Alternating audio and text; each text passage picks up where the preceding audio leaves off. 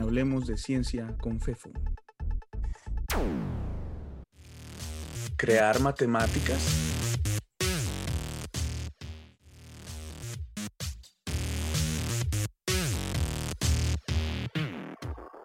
Hola, soy Fefo y quiero agradecerles por escuchar el podcast de Hablemos de Ciencia con Fefo. Como saben, en este espacio queremos hablar de ciencia, lo que en realidad nos permite hablar de cualquier cosa. Si tienen comentarios, quejas, sugerencias, peticiones, pueden contactarme a través del blog de Hablemos de Ciencia.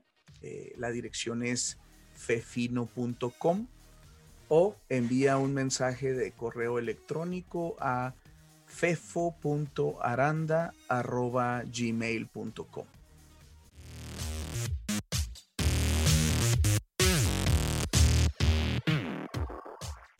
Me encuentro en el auditorio de un bachillerato con alrededor de 60 estudiantes esperando que inicie la charla. Les digo, por favor levante la mano quien quiera estudiar una carrera universitaria. La mayoría lo hace. Por favor, levante la mano quien sepa qué va a estudiar. Casi todos vuelven a levantar la mano. Luego, después de observarles por unos segundos, les reto con lo siguiente. Les apuesto lo que quieran a que sé mejor que ustedes por qué quieren estudiar eso que piensan querer estudiar. Resultado, silencio y expresiones de sí, como no, miradas de incredulidad y algunas de indiferencia. Continúo. Por favor, levante la mano quien conozca en persona a alguien que quiera dedicarse o ya se dedique a la medicina. Todos los estudiantes levantan la mano. Continúo. Lo mismo pero abogados o abogadas. Todo el salón levanta la mano. Psicología. Todos. Pedagogía. Todos. Arquitectura. Casi todos Ingeniería civil, todos. Astronomía, un poco de silencio y ni una sola manita levantada.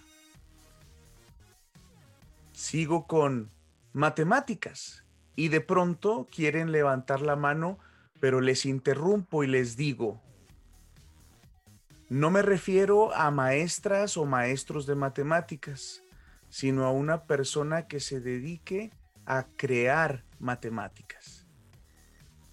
Ninguna mano. Eso sí, un poco de confusión. Desde luego que en cada una de las preguntas les pedí que se fijaran cuántas personas habían levantado la mano. Después del contraste tan contundente, concluyo. Precisamente por eso es que ustedes quieren estudiar lo que dicen querer estudiar. Caras atentas y pensativas.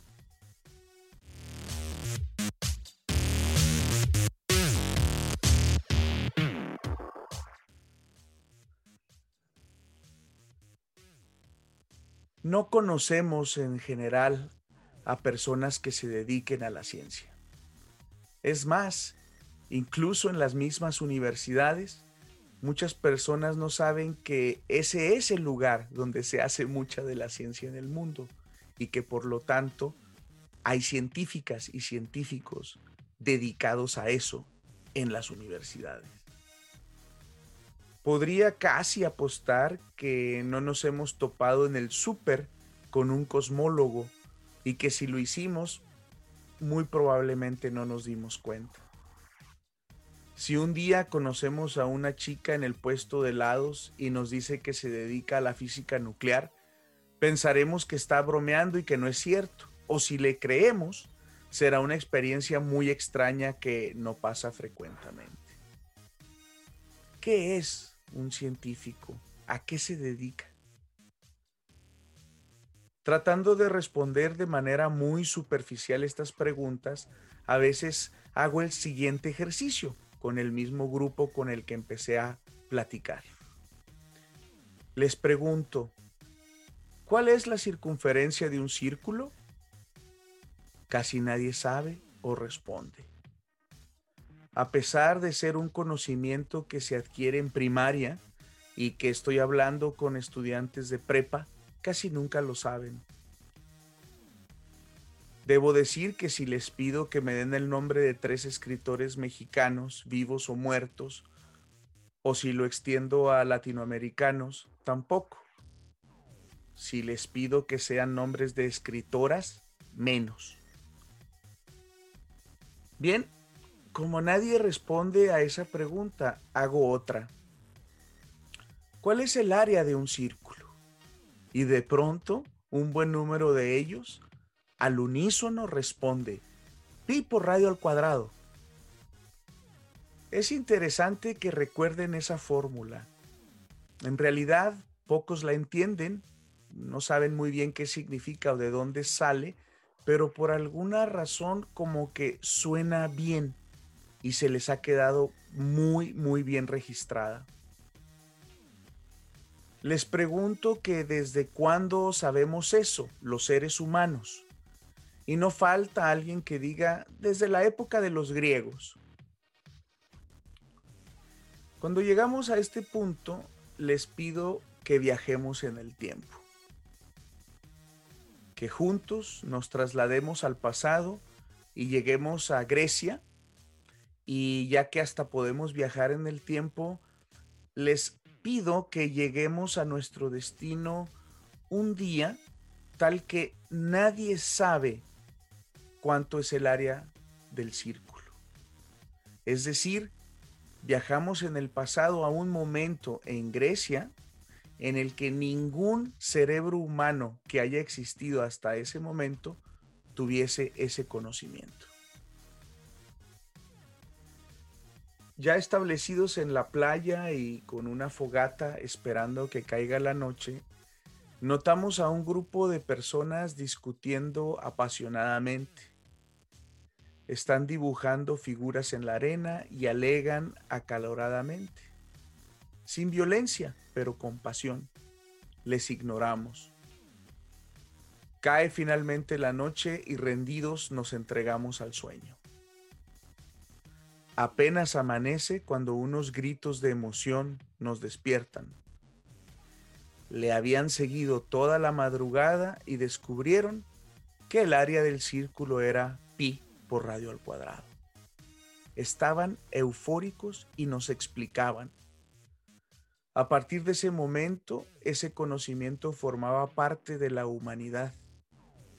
En ese justo instante, ese pequeño conocimiento que estaba en tan solo unos pocos cerebros humanos podría ahora ser transmitido y explicado al resto de la humanidad.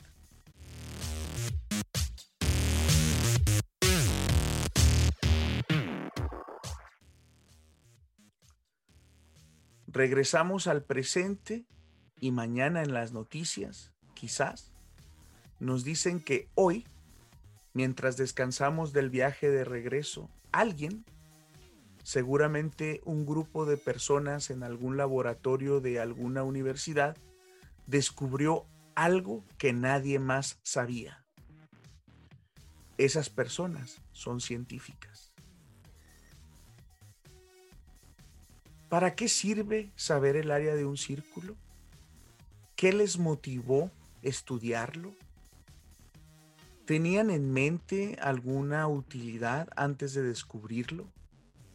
¿Para qué sirve lo que estudian y descubren las personas que se dedican a la ciencia? Ustedes tienen las respuestas.